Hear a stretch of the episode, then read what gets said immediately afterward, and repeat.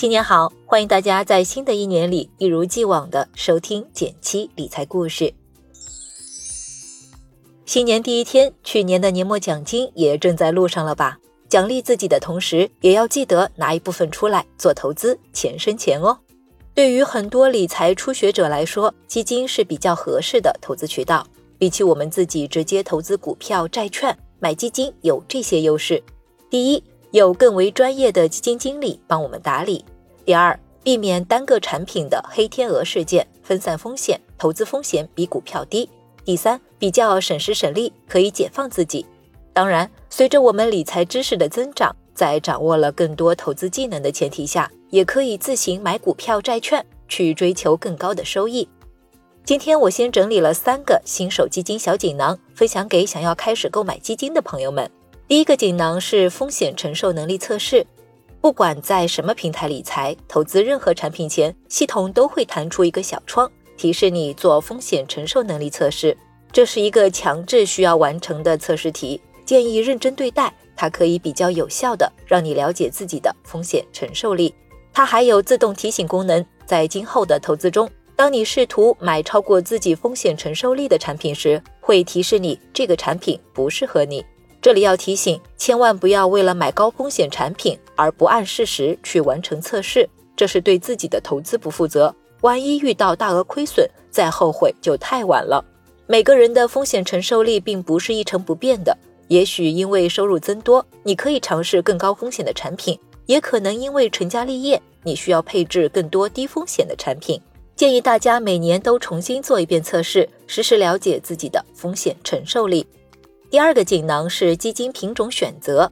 基金根据投资的产品不同，一般分为四个品种。先按照风险从低到高给大家介绍一下。第一，货币型基金，投资于短期货币工具，如国债、央行票据、银行定期存款、政府短期债券等等。比如我们常用的余额宝就是属于这类基金，虽然收益率不是最高。但好在风险低。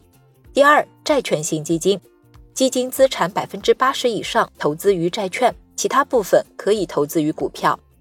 这类基金开始往下，因为参与了股票投资，就存在亏损的风险了。第三，股票型基金，基金资产百分之八十以上投资于股票，其余可以投资债券和货币。我们常说的指数基金就是股票型基金，较高风险之下，也有着较高的期望收益。可以通过延长投资时间来摊平风险。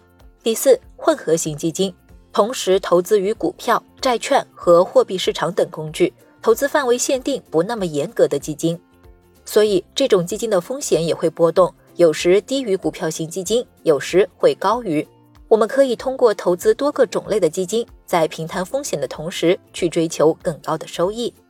第三个锦囊，主要以买入时的计划为准。刚开始投资基金的时候，新手容易整天盯着账户，跟着十几块钱的涨跌，心情却在坐云霄飞车，跌了想卖，涨了也想卖。虽然这是多数投资者都会有的心路历程，但我还是想说，大可不必。进行基金投资时，只有符合以下情况中的一个才需要考虑卖出：第一，投资目标已达到，我们在买基金前就要想好希望赚多少，比如定下赚百分之五。或者赚百分之十就卖出，那当达到目标的时候，我们就应该卖出。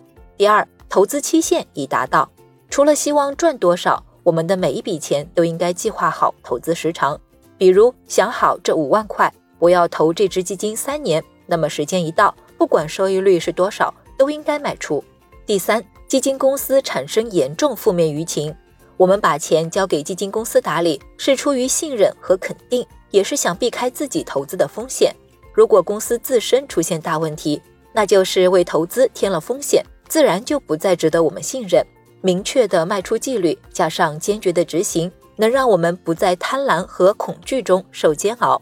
有了以上三个基金小锦囊，你就可以去尝试购买基金了。毕竟投资这件事，除了需要做好准备，更重要的是实行。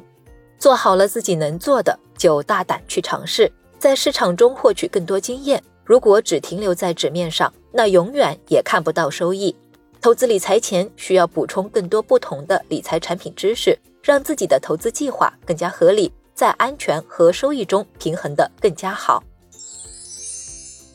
好了，今天就到这里啦，点击订阅，每天同一时间，让简七陪着你一起听故事、学理财。微信搜索并关注“简七独裁微信公众号，回复“电台”。新年从财务自由书籍清单开始慢慢变富。